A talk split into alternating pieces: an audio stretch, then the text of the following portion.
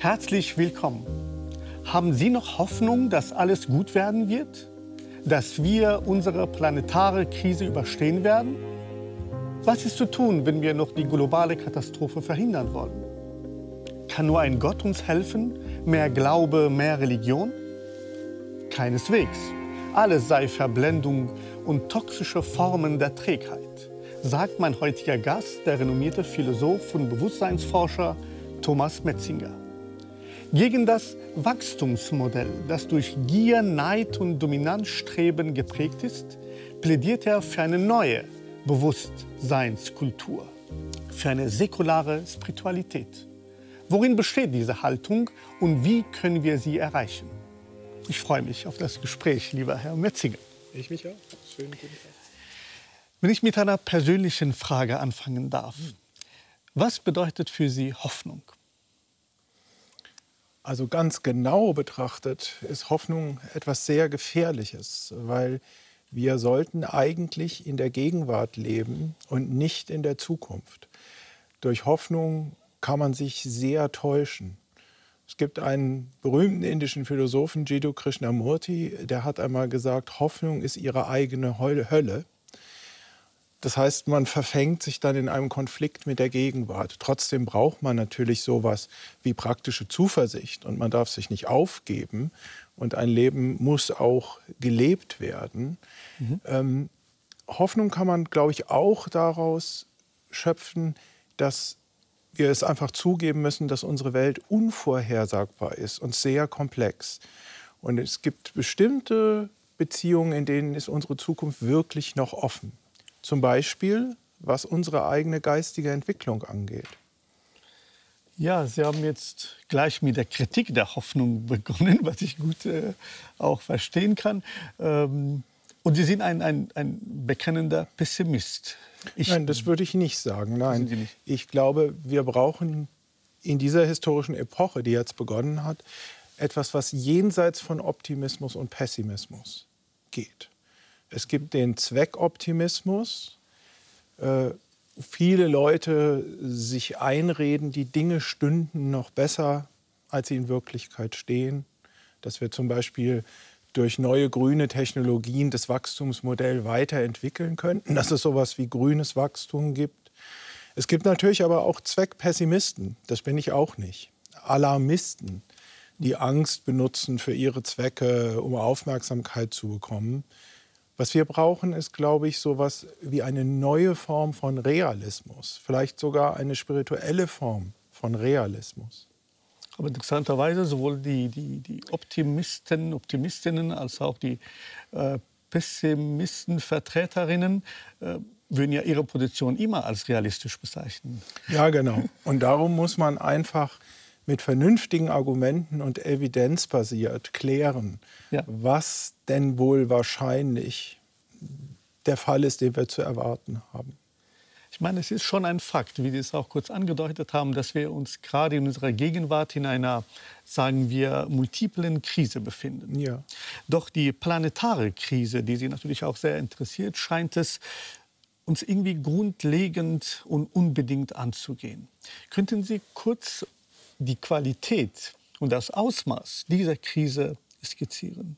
Das könnte ich kurz nicht tun, da bräuchten wir mehrere Sendungen zu. Ich helfe Ihnen. Es, es greifen viele Sachen ineinander. Im Moment, ja. aktuell, denken zum Beispiel alle an die plötzlich wahrnehmbar gewordene Entwicklung in der künstlichen Intelligenz. Es gibt aber auch zum Beispiel das große Problem des Artensterbens, des Bevölkerungswachstums und so weiter das Ganze, was unter dem Stichwort Anthropozän auch verhandelt wird, die große Beschleunigung. Aber es gibt natürlich etwas, das ist sozusagen das dauernd laufende Generalthema, das ist die Klimakatastrophe, die rollt.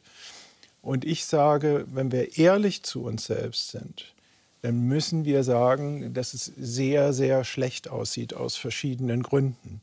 Also da ist zum Beispiel ein Zweckoptimismus, wie er in der Politik aber auch in großen Teilen der Klimabewegung noch vorhanden ist, teilweise nicht ganz redlich, nicht ganz ehrlich sich selbst gegenüber.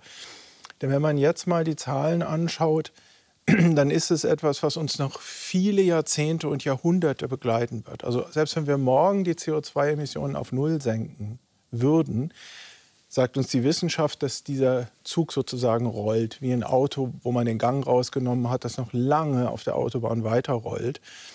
Und ein Aspekt dieser Krise, die keine ist, weil Krisen einen Anfang und ein Ende haben, ist, dass sie jetzt bei uns bleiben wird. Und es ist auch ziemlich deutlich, dass wir die Kontrolle verlieren werden. Das mag vielen Leuten ähm, jetzt schon als alarmistisch erscheinen. Aber wenn man sich, das wäre mein erstes Argument dafür, dass das tatsächlich der Fall ist. Also was ist, der, was ist der Fall? Ich behaupte, wenn wir ehrlich sind, geht es eigentlich jetzt schon nur noch um Schadensbegrenzung und eine wirklich intelligente Form von Katastrophenmanagement. Und darum geht es auch in diesem Buch Bewusstseinskultur. Ich glaube, die, eine neue Bewusstseinskultur gehört zu einer wirklich intelligenten Form von Katastrophenmanagement. Aber da können wir ja später noch später drüber sprechen. Darauf, darauf zurückkommen. Ähm, es scheint auch, dass diese Krise auch eine existenzielle Bedrohung bedeutet für uns. Wie mhm. würden Sie diese existenzielle Seite beschreiben? Ja, also ich glaube nicht, dass wir alle sterben werden oder dass die Menschheit untergeht. Im Gegenteil, meine Aufgabe als Philosoph ist es ja etwas länger vorauszudenken, auch über Jahrzehnte, mindestens dieses Jahrhundert. Und ich glaube, es wird natürlich mehr Menschen geben. Wir werden 2050 etwa 9,6 Milliarden sein. Wir werden dann so bei 10, 11 Milliarden abflachen. Also es werden nicht alle Menschen sterben. Aber es werden sich andere Sachen, und das hat mit der existenziellen Dimension, die Sie angesprochen haben, ähm, ganz wichtigerweise zu tun. Unser Bild von sich selbst, wird sich ändern. Das heißt, wir werden uns zunehmend als eine scheiternde Spezies erleben. Ich habe das 2014 im Druck schon das erste Mal gesagt. Das Bild des Menschen wird sich schrittweise verändern als eines Wesens, das einfach auch angesichts von Fakten sein Verhalten nur sehr schwer ändern kann in der Masse und das einfach nicht die Einsicht und die Flexibilität im Verhalten hat, die wir jetzt bräuchten. Wir bräuchten großes Tempo. Wir haben das 40 Jahre lang gewusst. Seit 30 Jahren weiß es eigentlich jedes Kind. Und jetzt wird es so langsam offenbar, dass wir sehr wenig Zeit haben. Das wird natürlich unser Selbstverständnis auch tangieren. Ja. Nur die Frage ist, ob wir jemals ein konstantes Selbstverständnis hatten. Der Mensch ja. ist schon seit Anbeginn evolutiv angelegt und äh, wir sind immer mit Herausforderungen konfrontiert. Ähm, für Sie, Sie sind sicher, dass sozusagen die, die Klimakatastrophe kommen wird. Interessanterweise ähm, gab es vor kurzem im Historischen Museum in Bern eine Ausstellung mhm. zum Thema Weltuntergang. Mhm. Ähm, welche Facetten auch ein Weltuntergang äh, hat und aus welchen Perspektiven man sie auch betrachten kann, dies erklärt uns kurz Christian Kropf. Biologisch gesehen ist ein Weltuntergang kein Weltuntergang gewesen bisher. Und zwar deswegen, weil zwar immer sehr viele Arten verschwunden sind, aber dadurch wurde auch Platz für Neues geschaffen. Und nach jedem Aussterbeereignis hat sich das Leben innerhalb relativ kurzer Zeit erholt und hat wieder geblüht und es kamen vollkommen neue Lebensformen, die es vorher nicht gab. Im Moment schätzen wir, dass wir pro Tag zwischen 100 und 400 Tierarten auf immer verlieren. Das ist eine Aussterberate, die wahrscheinlich wirklich schon mit der der ganz großen Massensterben zu vergleichen ist. Das ist ein ganz wichtiger Punkt. Also wenn man jetzt mal eine, sagen wir mal, aus der Philosophie der Biologie, eine abstrakte Perspektive einnimmt, dann ist überhaupt nicht klar, dass kognitive Komplexität, das, was wir haben mit diesem großen Gehirn und diesen Großgesellschaften, die wir gebildet haben, dass das eine stabile Strategie ist, die sich erhalten wird. Vielleicht gibt es ganz andere biologische Pfade, die wesentlich robuster sind. Einzeller, Insekten sind schon viel länger hier als wir zum Beispiel. Eine zweite wichtige Frage, die eben angesprochen wurde, war, wenn man eine ganz hohe philosophische Perspektive einnimmt, ist, was hat diese, hat diese Spezies einen intrinsischen Wert? Wir möchten nicht verschwinden. Aber aus der Perspektive des Universums, aus der Perspektive des Planeten, Subspecie Eternitatis gesehen, wäre es wirklich ein so großer Verlust, wenn wir verschwinden würden. Ich glaube schon, man soll das nicht so leichtfertig sagen, weil, wenn das geschehe, das mit sehr viel Leiden verbunden wäre, mit einer großen Menge an bewusst erlebten menschlichen Leiden und weil auch Potenzial verloren ginge, das im menschlichen Geist noch nicht erweckt, noch nicht ausgelebt ist, wenn die Menschheit wirklich als Ganze scheitern würde. Ich glaube aber selbst gar nicht, dass das passiert. Also die Menschheit wird nicht verschwinden, aber die Lebensbedingungen werden sich sehr verschlechtern. Aber ich frage mich, was für ein Problem wäre das, wenn wir verschwinden würden? Ich meine, was hat der Mensch schon hervorgebracht, was für Sie so wichtig wäre, dass wir auf Menschen setzen. Denn wenn Sie von, von Einzelnen reden, die länger bleiben werden, äh, meine Frage wäre, ist das überhaupt unsere Aufgabe, so lange wie möglich auszuhalten? Denn es geht auch um die Qualität des Lebens. Und ich würde jederzeit nicht mit einer Einzelner zum Beispiel ähm, tauschen wollen, ja. wenn es auch Milliarden von, von Jahren äh, das bedeuten würde. Ja, aber diese Frage, die Sie eben gestellt haben, die stellen eben nur Menschen. Und die würde dann niemand mehr stellen. Genau diese Art von Fragen, die Sie eben gestellt haben, die stellen Einzeller nicht. Und was für einen Gewinn hat das, weil man diese Frage stellt, außer dass man sich ja, besser also, fühlt, weil man intelligent ist? Naja, man könnte jetzt poetisch werden und sagen, dass sich in uns, in unserer hohen kognitiven Komplexität, in unseren Theorien, das Universum auf eine neue Weise bewusst wird. Äh, also dass es sich spiegelt, dass das Ganze auf eine Weise dargestellt wird, wie es bis jetzt in der biologischen Evolution nicht dargestellt worden ist. Ob das ein Wert ist, das sind sehr tiefe Fragen. Sehr tiefe Fragen. Man kann dafür argumentieren, da wollte ich gar nicht hin, äh, gehen in dieser Sendung, äh, dass wir als antientropische Systeme ganz klar Systeme sind, die mehr Leiden als Freude in ihrem Leben erfahren. Das haben viele Religionen auch gesagt. Das heißt, dass diese Art, dieser Widerstand gegen den zweiten Hauptsatz der Thermodynamik, dieses vorübergehende Aufbäumen, das biologische Systeme haben, ähm, dass der natürlich im Wesentlichen immer mehr Leiden in das physikalische Universum an dieser Stelle gebracht hat, als Freude. Es gibt natürlich auch Leute, die sagen, dass der Wert ein negativer ist äh, in diesem Jammertal. Ja, was ich nicht verstehe, vorhin haben Sie dafür argumentiert, dass die ja. Menschheit nicht sterben und absterben solle, weil das Leid hervorruft. Und jetzt sagen Sie, Leid ist genau das, was uns Menschen ja. ausmacht. Ja. Wenn sowieso das Leid uns prägt, Warum dann nicht schneller und dann sind wir alle weg? Sehr schön. Die Frage wäre natürlich, und das wäre auch ähm, eine Frage für so eine moderne Bewusstseinskultur, gibt es eigentlich Bewusstseinszustände, die frei von psychologischem Leid sind? Positive Bewusstseinszustände, dass wir verkörperte leibliche Wesen sind, das können wir nicht ändern, dass wir sterblich sind. Aber vielleicht ist noch sehr viel Luft auf psychologischer Ebene und dieses Potenzial für diese Entwicklung, das sollte man nicht leichtfertig verspielen. Und es hat auch zum Beispiel etwas zu tun, was altmodische Philosophen Würde und Selbstachtung genannt haben. Es ist auch eine Frage der Selbstachtung, nicht die Biosphäre zu zerstören.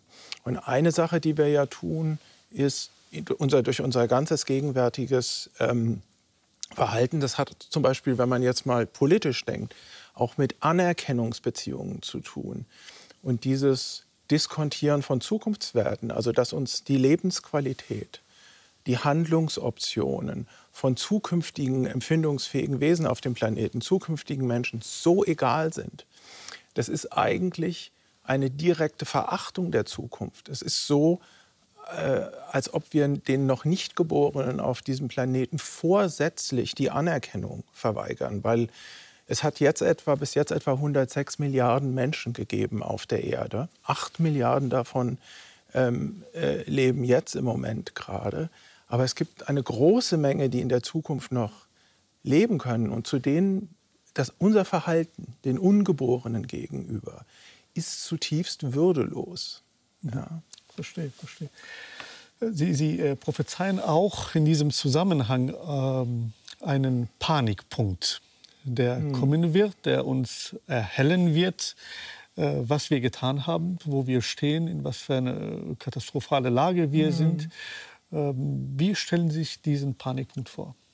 Also ich habe ich will gleich dazu sagen, was die Kritik da ist. Ich hab, dieses Buch hat schon sehr viele lebendige ähm, Diskussionen ausgelöst. Der Panikpunkt, sage ich einfach, wird ein Punkt sein. Man kann seriöserweise nicht sagen, wann der sein wird. Vielleicht wird er 2045 sein, wo die einfachen Leute auf der Welt, das heißt nicht so Leute wie Sie und ich, ähm, die Bücher schreiben und Bücher lesen, sondern Leute, die einen anständigen Beruf haben. Ja, also Leute, die Brot backen, Lastwagen fahren, Kranke pflegen, auf einmal etwas verstehen. Und verstehen heißt nicht kognitiv, sondern auf Bauchebene verstehen. Zwei Sachen im Wesentlichen. Das, was die Grünen, die Alternativbewegung und die Wissenschaft uns seit 40 Jahren gesagt hat über die Klimakatastrophe, das hat verdammt nochmal eben doch alles gestimmt. Und das Zweite, was Sie auf Bauchebene verstehen werden, äh, wird sein, es ist jetzt zu spät. Und das könnte überhaupt noch zu anderen Arten von Kipppunkten führen. Sozialen Kipppunkten, psychologischen Kipppunkten. Ja. Ich habe aber eine interessante Kritik, will ich gleich berichten aus der Diskussion. Es gibt kluge Leute, die sagen, nein, so einen Panikpunkt wird es nie geben, weil die Bevölkerung so stumpf ist, dass sie einfach wie ein Frosch, wo das Wasser immer heißer gemacht wird in dem Topf, in dem er sitzt, einfach zuschauen werden, immer mehr verdrängen werden, äh, wie sich die Krise zuspitzt und erst wenn sie völlig eskaliert, dann auf einmal im Rückblick sehen werden, oh, das war alles falsch, ohne jemals in Panik geraten zu sein. Das ist eine Kritik, die ich bekomme. Ich glaube aber schon, dass es irgendwann auch dank des Internets sozusagen ein globales Bewusstsein davon geben wird, ähm, dass was ganz Schlimmes passiert und dass unsere Handlungsmöglichkeiten sehr gering geworden sind. Ja, ich meine, die Kritik ist natürlich sehr elitär, immer wenn man von, mhm. von stumpfer Bevölkerung spricht, irgendwie nichts mitbekommen. Äh, da, da bin ich etwas skeptisch sozusagen bei dieser Analyse. Aber das möge Ihnen das ein gut äh, zu, zukommen. Weil, Nein, das, ist mein, das, ist ja die Kritik an mir. ja, gerade, die Kritik gerade, an mir ja, ist das. Äh, ich meine, wir erleben auch unser, unser heutiges Leben in vielerlei Hinsicht als fortschrittlich. Mhm. Politisch, wirtschaftlich, technologisch. Äh, die Frage ist, äh, was ist eigentlich schiefgelaufen? Bei all dem, was wir auch äh, hervorgebracht haben, kulturell, intellektuell, ja. zivilisatorisch, dass wir uns in so eine äh, Krise, katastrophale Krise hineinbegeben haben. Das kann man konkret beantworten, aber auch philosophischer. Also ein konkreter Punkt wäre zum Beispiel, die globale Finanzindustrie ist unserer Kontrolle entglitten. Und äh, keine einzelne nationale Regierung kann die mehr bändigen und die treiben zum Beispiel den Klimawandel durch ihre Investitionstätigkeit an. Ja, so könnte man konkrete Schuldige benennen. Aber ein anderes Problem ist natürlich, und darum geht es auch bei diesem Begriff der Bewusstseinskultur, wir haben uns nicht genug direkt mit der tiefen Struktur unseres eigenen Geistes beschäftigt. Also naturalistisch gesprochen mit der funktionalen Architektur unserer Gehirne, die aus der Evolution stammt. Weil was die Probleme schafft, ist nicht die neue Technologie und ähm, die künstliche Intelligenz und äh, die fossile Technologie und all das, was wir entwickelt haben, sondern was die Probleme schafft, ist die Kopplung des steinzeitlichen Gehirns des Menschen an diese, naja, bald schon fast gottgleichen Handlungsmöglichkeiten, die sich jetzt ergeben. Die Kopplung ist das Problem, die erschafft die Risiken jetzt. Und wir müssten, ich weiß nicht, wie ich das sagen soll, man kann das Richtige sagen und dabei oberflächlich sein. Also zum Beispiel kann man den Kapitalismus kritisieren und das Wachstumsmodell und die Externalisierung von Kosten und Ausbeutung. Aber das sind Oberflächenphänomene, behaupte ich. Das wirkliche Problem ist unser eigener Geist. Ja, der hat das alles hervorgebracht. Das sind, ist der äußere Ausdruck, diese giergetriebene Konsumgesellschaft, die wir jetzt sehen. Und wir müssten schon etwas tiefer zu den Ursachen von all dem gehen. Das heißt, wir müssen irgendwie mit geistigem Wachstum reagieren auf diese Krise im Prinzip. Mhm, mhm. Von vor zwölf ist längst vorbei. Und wie schlimm es wirklich steht, können wir uns kurz anschauen. Mhm. Das Meer steigt, unaufhaltsam. Es ist erst der Anfang einer Entwicklung, die große Teile unserer Welt dramatisch verändern wird. Es könnten 10 Meter werden. Der stete Anstieg des Meeresspiegels beschäftigt die Wissenschaft. Wie hoch wird das Wasser steigen? Und was bedeutet das für uns Menschen? Es wird Gebiete geben, die wir so nicht mehr halten können. Jetzt hat die Forschung neue Erkenntnisse. So entsteht ein Teufelskreis. Denn je mehr das Eis schmilzt, desto niedriger wird der Eisschild und desto mehr schmilzt das Eis. Wie viel Zeit bleibt uns noch, um Lösungen zu finden?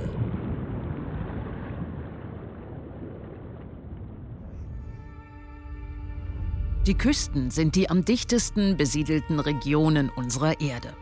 Es gibt 136 große Küstenstädte, die über eine Million Einwohner haben.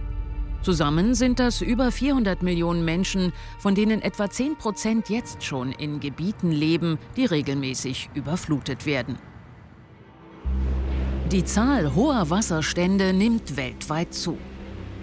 Wellen und Sturmfluten sind dabei die Vorboten dessen, was den Küstengebieten blüht, wenn der Meeresspiegel steigt.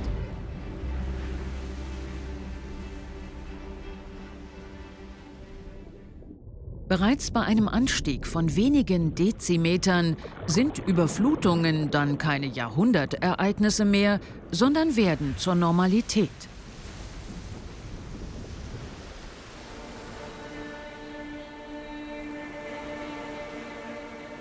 In flachliegenden Küstenstädten wie New York liegt die kritische Grenze für ständige Überflutungen bei etwa einem Meter Meeresspiegelanstieg. Metropolen unter Wasser. Ist das Science Fiction wie in diesen Bildern dargestellt? Oder die Zukunft?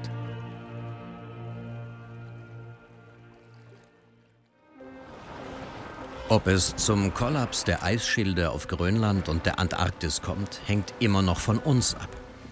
Laut aktuellem Bericht des Weltklimarates ist es nicht unmöglich, dass bis Ende dieses Jahrhunderts der Meeresspiegel um zwei Meter steigen könnte, wenn die Treibhausgasemissionen nicht reduziert werden.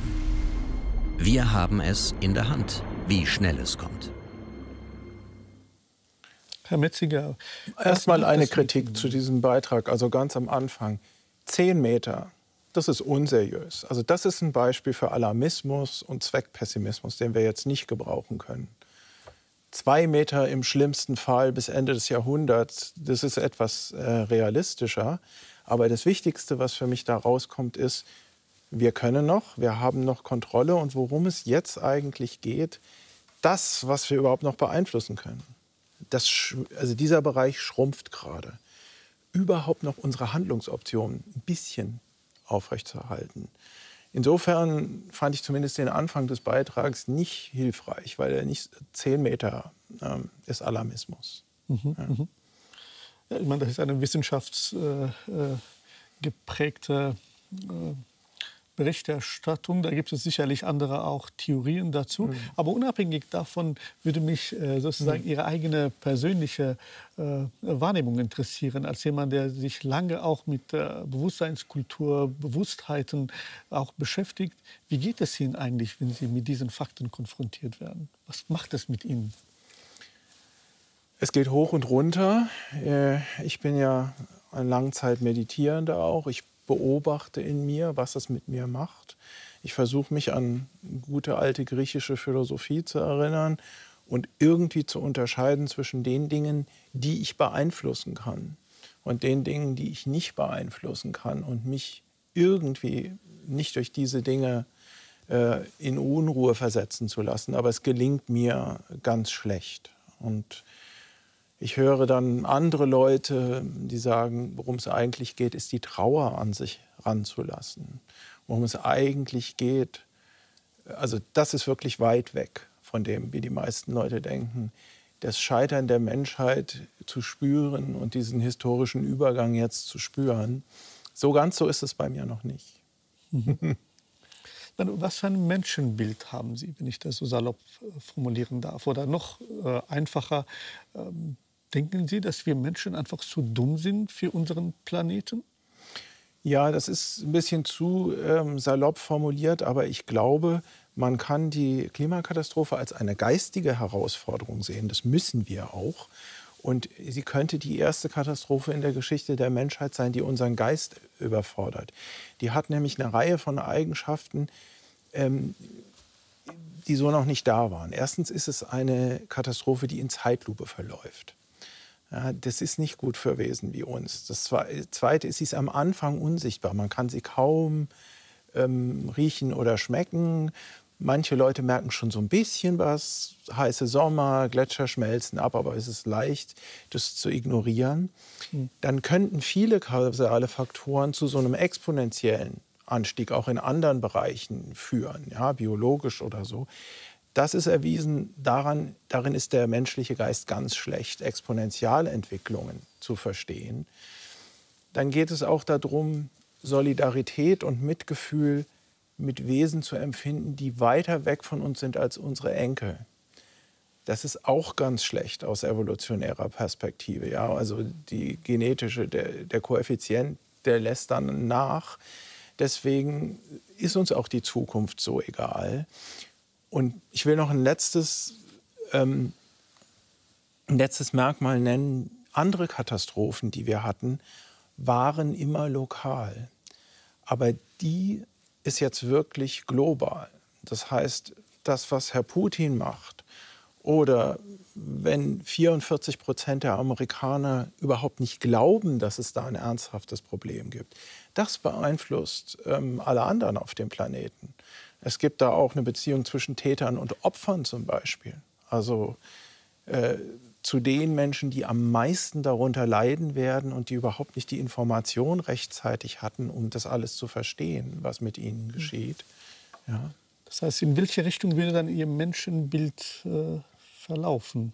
Ich habe den Eindruck aus dem Gespräch und aus der Lektüre des Buches, dass es nicht gerade positiv ist, was Sie so von Menschen Also man muss immer unterscheiden zwischen einem deskriptiven Menschenbild und einem normativen. Also wie ist der Mensch und wie soll er sein? Und im Mir geht es einfach um deskriptiv sozusagen. Ja, also es sieht im Moment nicht gut aus. Ja, also wenn wir jetzt schauen, wenn Sie mal konkret jetzt nach Deutschland gucken, ähm, äh, das Scheitern dieser Wärmepumpendebatte, ähm, die Liberalpopulisten in Berlin, die bestimmte Medien, die der Bevölkerung Angst machen, unsere Unfähigkeit, einfach den Tatsachen jetzt ins Auge zu schauen, nämlich dass das sehr, sehr teuer wird. Wenn wir jetzt nur mal so ein kleines Land wie Deutschland nehmen, ein unwichtiges Land auf der Welt, das nur 2% zu den Emissionen beiträgt, wie schwierig es ist, unter so guten Bedingungen diese Transformation herbeizubringen das spricht nicht gerade für uns. Das, das, heißt nicht, dass es nicht,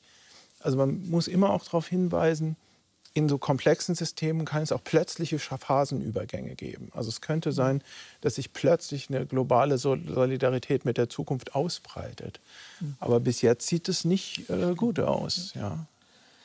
Ich meine, zu den Beschleunigern, wie Sie es vielleicht äh, formulieren würden, auch der, der, der Krise äh, gehört für Sie auch oder gehören für sie auch organisierte Religionen. Deren Einfluss beschreiben sie als toxisch, als äh, ignorant, in gewisser Weise realitätsfremd. Sie würden für unsere geistige Trägheit äh, eher beitragen, Blockaden hervorrufen. Und die würden auch dieses systematische Denken äh, der Krise selbst im Grunde genommen verstärken. Äh, mhm. Wie kommen Sie auf diese Idee? Also ich habe in dem Buch drei Arten von Trägheit unterschieden. Die erste Art von Trägheit, die viele Menschen gerade jetzt erst verstehen, ist die Trägheit physikalischer Systeme. Das ist diese Tatsache, wenn wir morgen aufhören würden mit allem, läuft es noch Jahrhunderte weiter, was wir der Atmosphäre angetan haben. Das ist die physikalische Trägheit, die ist auch für den menschlichen Geist nicht so leicht zu verstehen. Jetzt im Moment entdecken wir aber erstens die Trägheit unseres eigenen Geistes, Viele Leute wollen eigentlich nicht mehr fliegen, und, aber irgendwie passiert es doch immer wieder. Viele Leute wollen eigentlich aufhören, Fleisch zu essen und anders leben, aber irgendwie geht es dann doch nicht. Also die, die Trägheit das Nicht-Beeinflussen des eigenen Verhaltens durch Einsicht. Das erleben viele. Und das andere ist natürlich die Trägheit unserer politischen Institutionen. Alle Information ist da seit vier Jahrzehnten. Und wir sehen alle, das geht quälend langsam wie ich es auch in Brüssel erlebt habe mit der künstlichen Intelligenz, die Wirtschaftslobby untergräbt alles, jeden Regulierungsversuch sabotiert alles. Ähm, äh, wir sind da in der Situation, dass wir so ein bisschen das Gefühl haben, wir können uns nicht mehr bewegen. Und jetzt, also Religion, denken Sie mal an den Einfluss, den die orthodoxe Kirche jetzt gerade in dem Ukraine-Krieg auf die russische Bevölkerung hat. Ja, ähm, so etwas meine ich, wenn ich davon ausgehe, dass es sowieso ein Leben nach dem Tod gibt und dass das nicht mein einziges Leben ist hier, dann ist natürlich die Motivation in, also in Reaktion auf so eine Krise auch eine andere.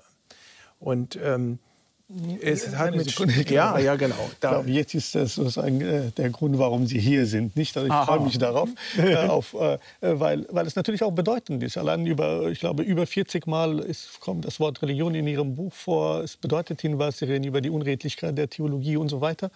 Äh, ähm, an dieser Stelle würde ich noch mal nachfragen, wie kommen Sie denn auf diese Idee, dass überhaupt äh, der, der Gedanke oder der Glaube an so etwas wie ein jenseitiges Leben äh, diese Konsequenzen nach sich ziehen würde. Das ja, scheint mir eigentlich nicht belegbar zu sein. Weil es eine Antwort ist, also Menschen haben ganz tief sitzende emotionale Bedürfnisse. Die haben wir alle, ich auch.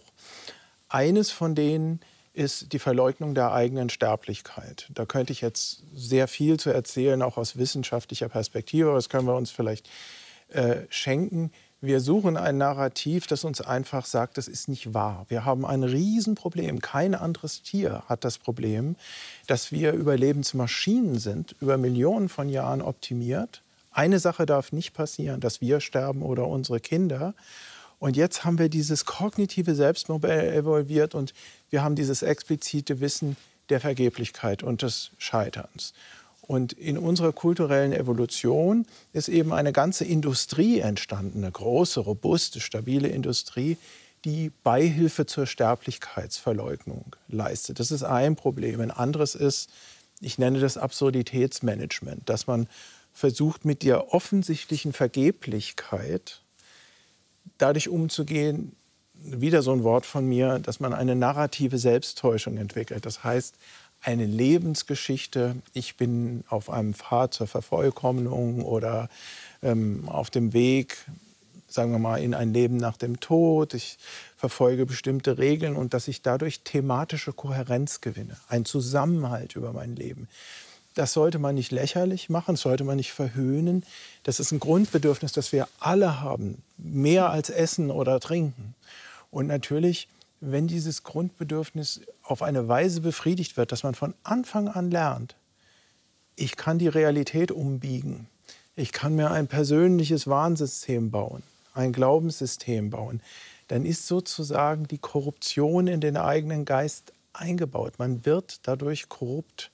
Hm. Und äh, also ja. Herr Metziger, ich, ich, verstehe Sie. Ich glaube, das, was Alles Sie auch gut. beschreiben, deskriptiv auch, auch darlegen, das wäre nicht etwas, was irgendeine seriöse theologische Position in der Gegenwart äh, in Abrede stellen würde. Also mir ist keine einzige Position bekannt, in den letzten 100 Jahren zumindest nicht, Aha. dass irgendjemand sagen würde, nein, es geht nur darum, dass wir unsere Realität jetzt leugnen und mhm. das macht sozusagen die Religion aus, sondern mhm. Religionen und das Versprechen der, des Jenseits scheint eher äh, dadurch begründet zu sein, dass wir gerade um unsere Sterblichkeit ringen. Dass wir wissen, dass dieses Leben gerade das ist, was das jenseitige Leben auch formt. Das heißt, für alles, was wir tun oder hinterlassen, so scheinen die Weltreligionen zumindest zu propagieren, mhm. Äh, werden wir zur Rechenschaft gezogen. Mhm. Und das ist einfach nicht einfach egal und wir werden sowieso noch mal leben. Genau dieses Versprechen ist eigentlich nirgendwo zu finden. Äh, also wenn Sie die alte Idee, philosophische Idee, platonische, dass Philosophie darin besteht, sterben zu lernen, mhm. nehmen, das ist ein Gedanke, der ja in allen Religionen zu Hause ist. Religionen sind Praktiken, aus denen die Erfahrung der eigenen Sterblichkeit so zentral gedacht wird. Daher bin ich etwas irritiert, ja, wie Sie sozusagen die andere und, und, die andere Perspektive, da kann ich Ihnen, äh, jeder wird Ihnen recht geben, dass es natürlich toxische religiöse Formungen gibt, sektierische mhm. Bewegungen, die genau das sagen, was Sie kritisieren. Aber das scheinen ja auch die heutigen Religionen ja auch zu kritisieren. Naja, jetzt müssen wir mal, das ist ein weites Feld, aber ja. wir müssten mal unterscheiden zwischen Theologien, so wie Sie sagen, dass sie sind, und konkreter organisierter Religion. Und konkrete organisierte Religion, wie der Katholizismus äh, zum Beispiel, die ist eigentlich in ihrem Sinne nur sektenhaft und intellektuell unredlich. Das ist eine machterhaltende Struktur. Also da geht es ganz bestimmt nicht. Im Vatikan geht es ganz bestimmt nicht um Sterben lernen oder sowas. Darum geht es vielleicht manchen Theologen. Ja, und wie Sie wissen, ich bin mehr so ein Asienfreund, war viel in Indien, Südostasien. Wenn Sie sich konkreten Hinduismus und konkreten Buddhismus anschauen, wie er wirklich gelebt wird, hat es mit solchen fortschrittlichen Vorstellungen nichts zu tun. Aber wo Sie jetzt gerade fragen, ich erzähle Ihnen mal was. Ich äh, bekomme ja interessante Kritik.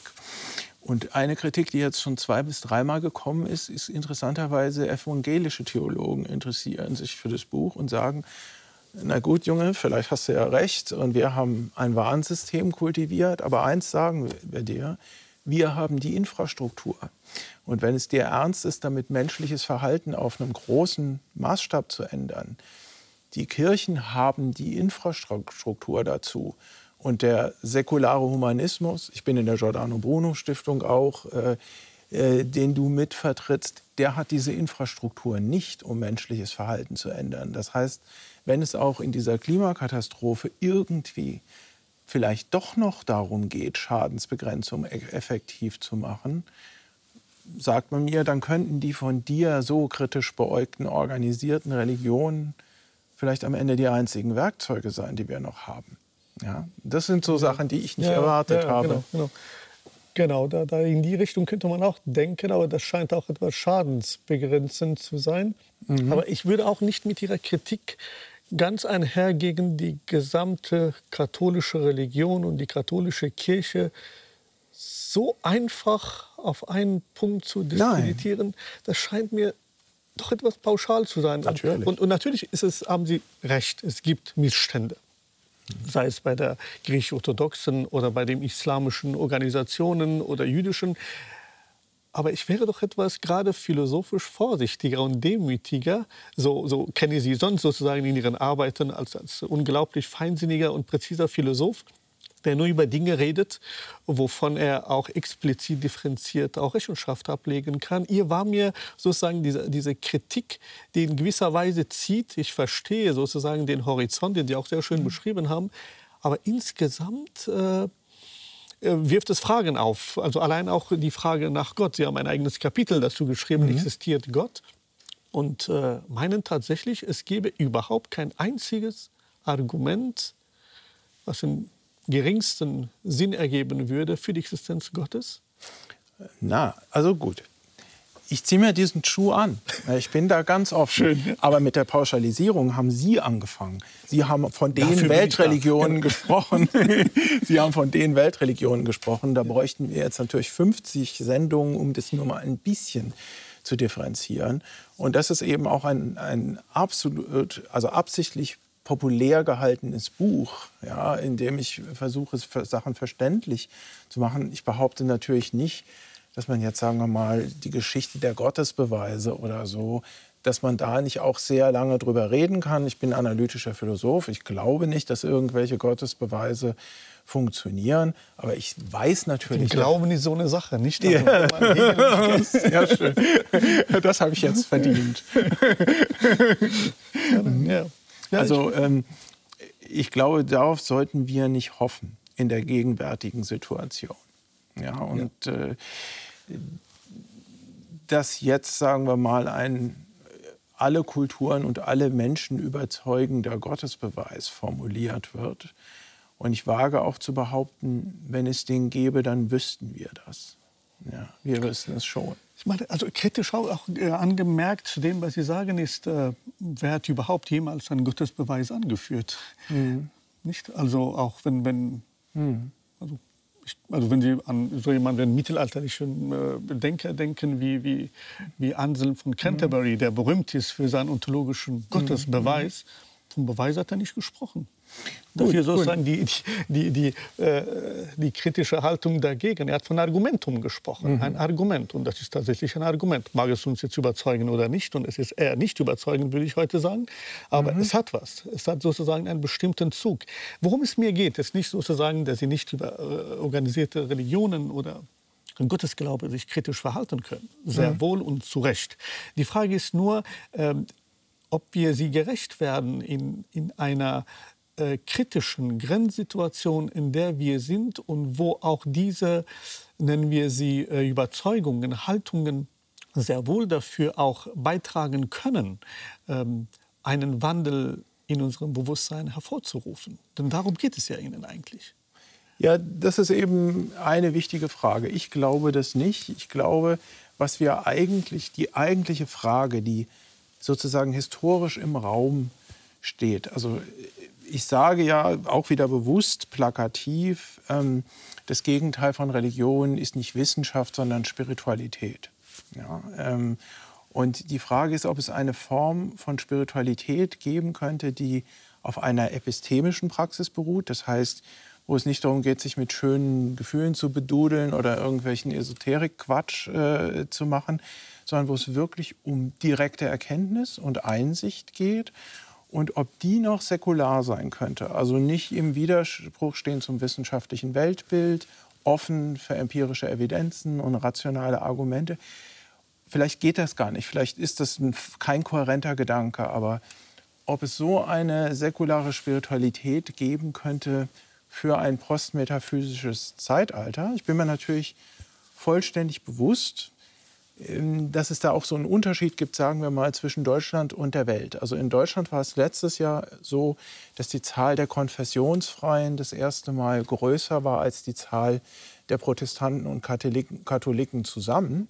Wenn man aber die Zahlen von dem Pew-Institut nimmt, wird global die Zahl der religiösen Menschen bis 2050 deutlich zunehmen.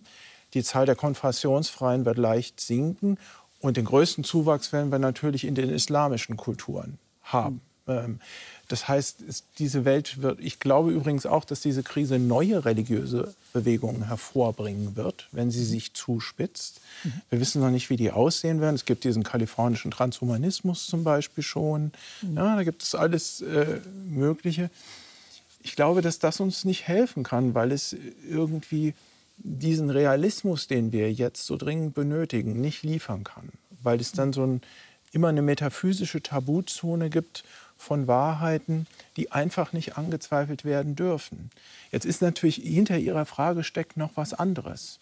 Ja, wenn wir diesen Planeten, der Markt hat versagt, ja, wenn wir ihn nicht retten können durch Bottom-up-Eingriffe, wie wir sie jetzt bräuchten eigentlich von der Politik, weil die in der Demokratie nicht durchsetzbar sind. Wenn Bottom-up, wie ich das formuliere, äh, eine säkulare Spiritualität nicht entsteht, könnte man nicht die organisierten Religionen mobilisieren, alle zusammen in dieser Krise. Mhm. Also könnte man nicht den Planeten retten durch die Kultivierung von Warnsystemen? Ich sage das jetzt mal wieder bewusst provokativ aus meiner Perspektive. Ich halte es für sehr gefährlich. Aber es ist eine Frage, die man stellen kann.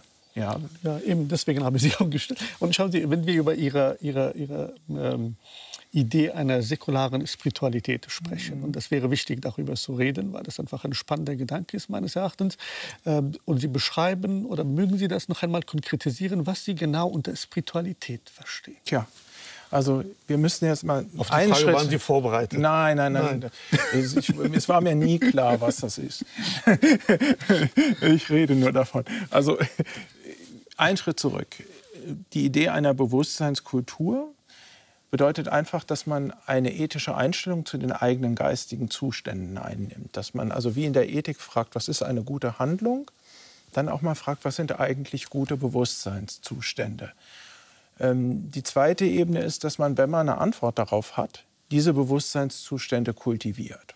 Ja, also ich selbst, das ist nur meine persönliche Meinung, halte zum Beispiel Bewusstseinszustände, die durch eine regelmäßige Meditationspraxis entstehen, wahrscheinlich für die wertvollsten und ich halte es deswegen auch für sinnvoll, die systematisch zu kultivieren.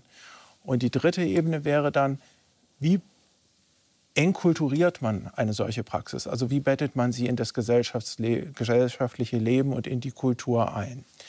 Diese Idee einer Bewusstseinskultur, die ganz einfach ist, die ganz konkret ist, die hat mit Fragen zu tun, wie welche Zustände wollen wir unseren Kindern zeigen, in welchen wollen wir mal sterben, welche dürfen wir Tieren aufzwingen. Mhm. Die habe ich in zwei Richtungen kontextualisiert. Die eine, diese historisch neue Situation, die globale Krise.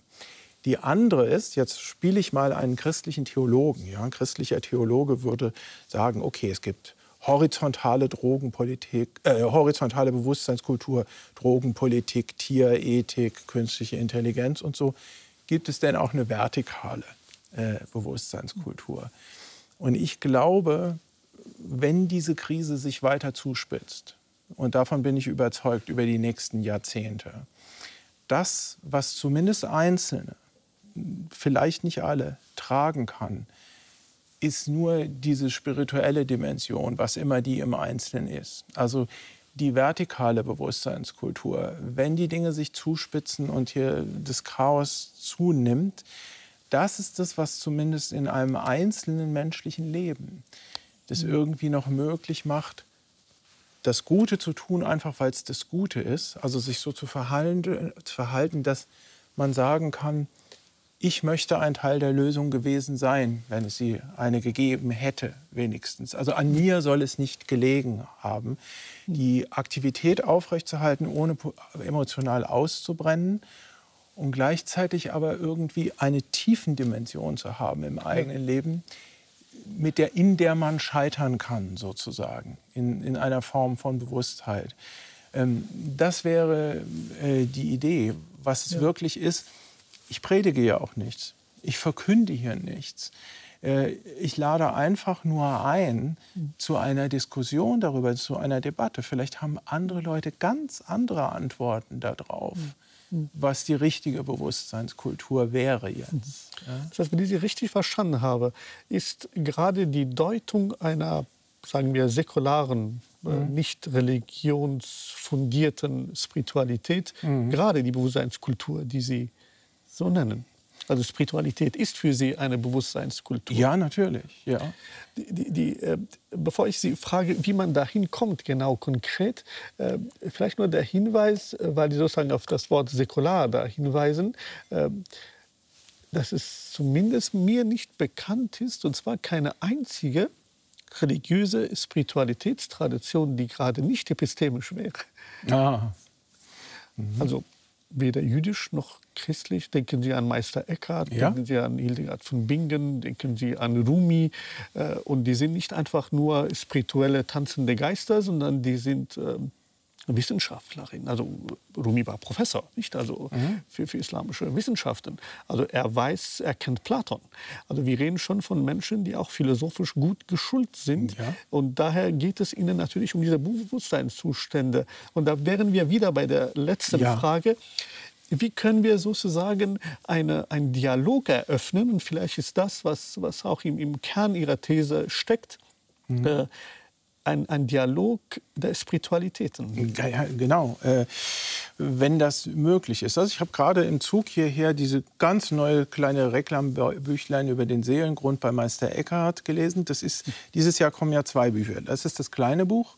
Im November kommt ein sehr großes, das sich genau mit diesen Fragen befasst. Das heißt, der Elefant und die Blinden. Und da sind 500 Berichte über die Erfahrung des reinen Bewusstseins von Meditierenden aus 57 Ländern drin. Und da stellt sich immer die Frage, genau die Frage, die Sie gestellt haben, wie, ist denn mit, wie halten wir es denn mit den Erkenntnisansprüchen, die da drin sind? Also äh, es gibt ja einen Typ von Bewusstsein, es gibt, glaube ich, es gibt eine typ, einen Typ von Erkenntnis, der hat nichts mit Worten, Begriffen und Theorien zu tun, überhaupt nichts mit Sprache. Der findet in der Stille statt.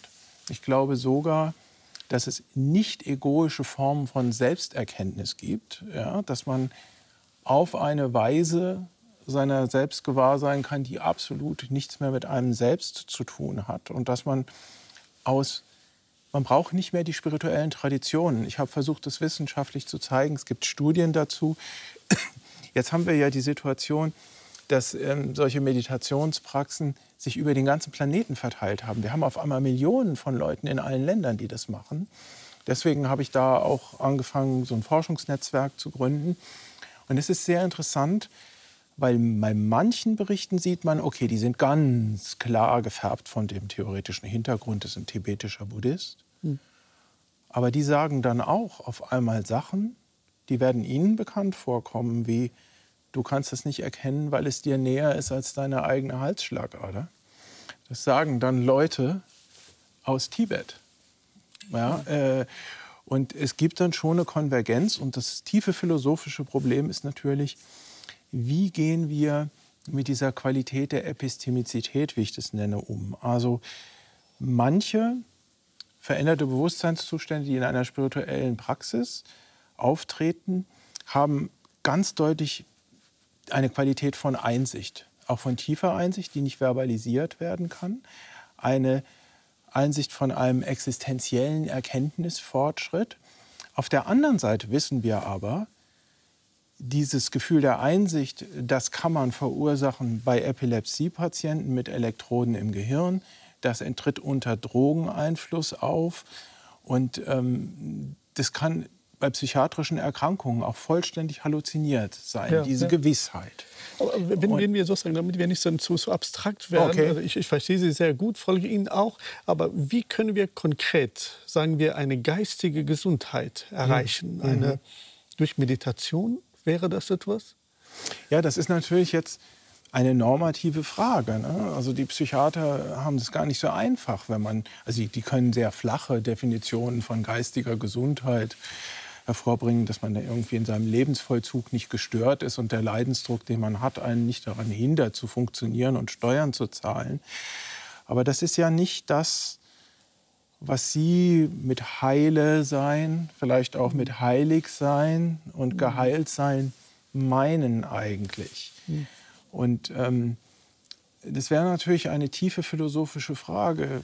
Kann man sowas definieren wie auf dem einen Ende des Spektrums Hirngesundheit und auf dem anderen Ende des Spektrums der optimale geistige Zustand? Das ist aber genau die Frage von Bewusstseinskultur.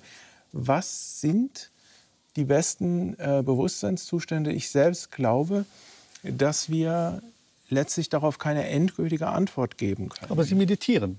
Ja. Und Sie würden auch für die Meditation ja, ja plädieren, oder? Das, das, da haben Sie auch selbst ja auch in Ihrer eigenen personalen Erfahrungswelt mhm. äh, positive Eindrücke, ich, oder nicht? Ich habe mich für solche Dinge interessiert. Ich habe sehr viele Dinge probiert in meinem Leben das ist das Beste, was ich in diesem Leben entdeckt habe. Aber vielleicht ist das ganz falsch. Das ist halt nur einer, der diese Idee hat. Aber ich habe eine ganz starke Intuition, dass das, was uns wirklich helfen könnte, wenn wir zum Beispiel auch auf der Ebene des Bildungssystems für Kinder und Jugendliche eine säkulare Meditationspraxis. Wenn Sie ganz konkret, vielleicht etwas kürzer darauf ja? antworten, ja? was bringt mir das? Angenommen, ich meditiere. Mhm. Sie können sterben lernen.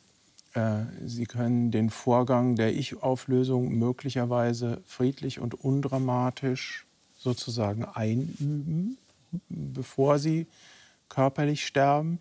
Sie können aber auch lernen, dass es Formen der Selbsterkenntnis, Formen über die eigene innere Struktur, die eigenen Gefühle gibt, über die man einfach nicht sprechen kann, über die so subtil sind, nicht begrifflich, so fein, dass es da ein Universum möglicher Erkenntnisse und Selbsterkenntnisse gibt,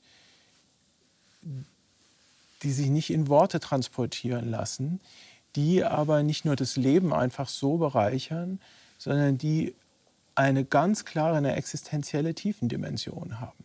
Die große Frage ist natürlich, der amerikanische Philosoph Robert Nozick hat gesagt, ja, es könnte doch auch so sein, wie wenn man bei einem alten Grammophon die Lautsprecher wegmacht und den Plattenteller die Platte wegmacht und dann hört man nur noch das Brummen des Verstärkers. Und das, das, was ihr das reine Bewusstsein nennt, das ist das Brummen des Verstärkers im Gehirn. Und die große Frage, ich glaube, das war auch das, worauf Sie raus wollten, ist, gibt, gibt es eine epistemische Rechtfertigung für solche Einsicht Prozesse, die der modernen Erkenntnistheorie, der modernen Philosophie standhalten. Haben wir ja. dafür die Instrumente? Ja, ja. Also im Grunde genommen ähm, ob gewollt oder ungewollt, sprechen Sie, als wäre das sozusagen das ist eine zutiefst religiöse Sprache, die Sie verwenden, die sozusagen auch in Religionskulturen, wenn man sie so nennen will, in religiöse Zivilisationskulturen auch gang und gäbe ist, über sozusagen Zugang zu finden zu einer bestimmten nonverbalen Stille, Frieden finden. Mhm in ein Bewusstsein der Ichlosigkeit. Oder, äh, ich meine, Sie, Sie, sind auch, äh, Sie plädieren auch für eine Art hedonistische Bewusstseinskultur äh, und sagen auch oder fordern intelligentere Formen von Spaß und Vergnügen. Nee, das fordere ich nicht. Ich habe das als einen eine möglichen Gegenentwurf ja. in einem Satz skizziert. Es ja. könnten andere Leute kommen und sagen, das spinnt doch, dieser Metzinger Meditation um der Klimakrise zu begegnen, um der Katastrophe zu begegnen um Verzicht und ein einfaches Leben attraktiver zu machen, brauchen wir intelligente Formen von Hedonismus, Spaß, Drogen, Computerspiele und nicht so ein Quatsch wie Meditieren. Das könnte ja eine ganz andere. Das hört sich auf jeden Fall spaßfrei an. aber, aber, ja, ja, Ihr Argument ist, glaube ich, äh, konkret. Ähm, wir sind dem Ende nahe. Mhm. ist es nicht so. Gespräch.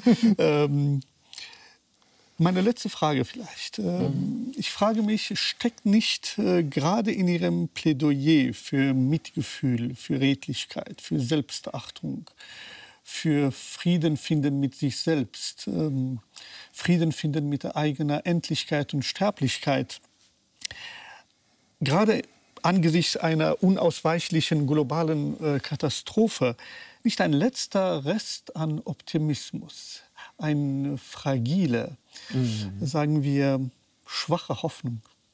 Naja, äh, ich habe am Ende vier Kriterien, glaube ich, formuliert dafür, was eine gute Bewusstseinskultur wäre.